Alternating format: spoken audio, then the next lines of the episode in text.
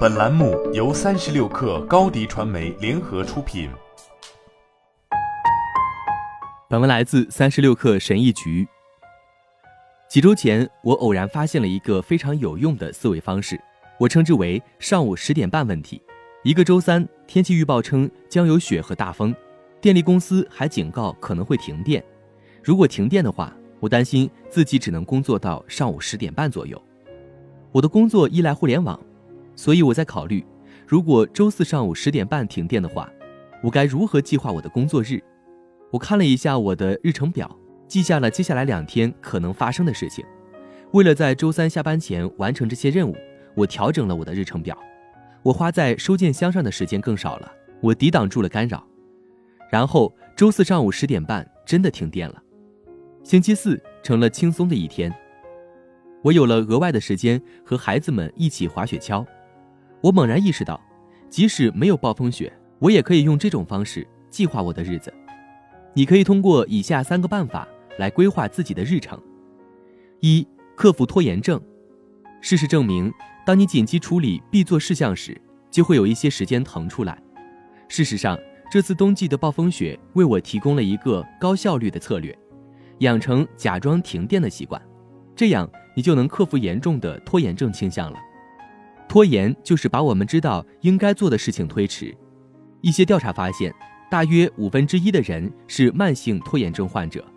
但是每个人都会时不时的推迟任务，尤其是当任务看起来很复杂，或者 deadline 感觉没那么紧迫的时候，设定一些更紧急的截止日期，可以推动你行动起来。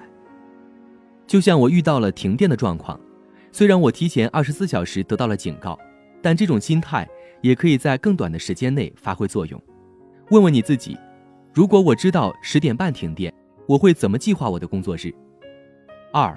重置早上的活动，我们大多数人在早上八点到九点之间开始工作。刚坐下来工作的时候，我们通常从简单的事情开始，比如查看电子邮件、读读新闻，诸如此类。我们会查看一天的任务清单，然后开始处理一些小的好做的事情。我们确实在工作，但不是解决棘手的问题。这样做本身并没有什么错，只是这种轻微的拖延症通常效率很低。一天的时间很容易就溜走了，会议可能会超时，会有一些临时加给你的事情打乱你的计划。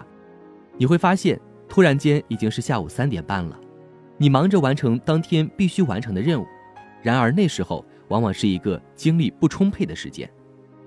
三、创造紧迫感，在早上八点，你很难有紧迫感，因为看起来你还有一整天的时间，但真实情况是。一天的大部分时间，你都没时间工作。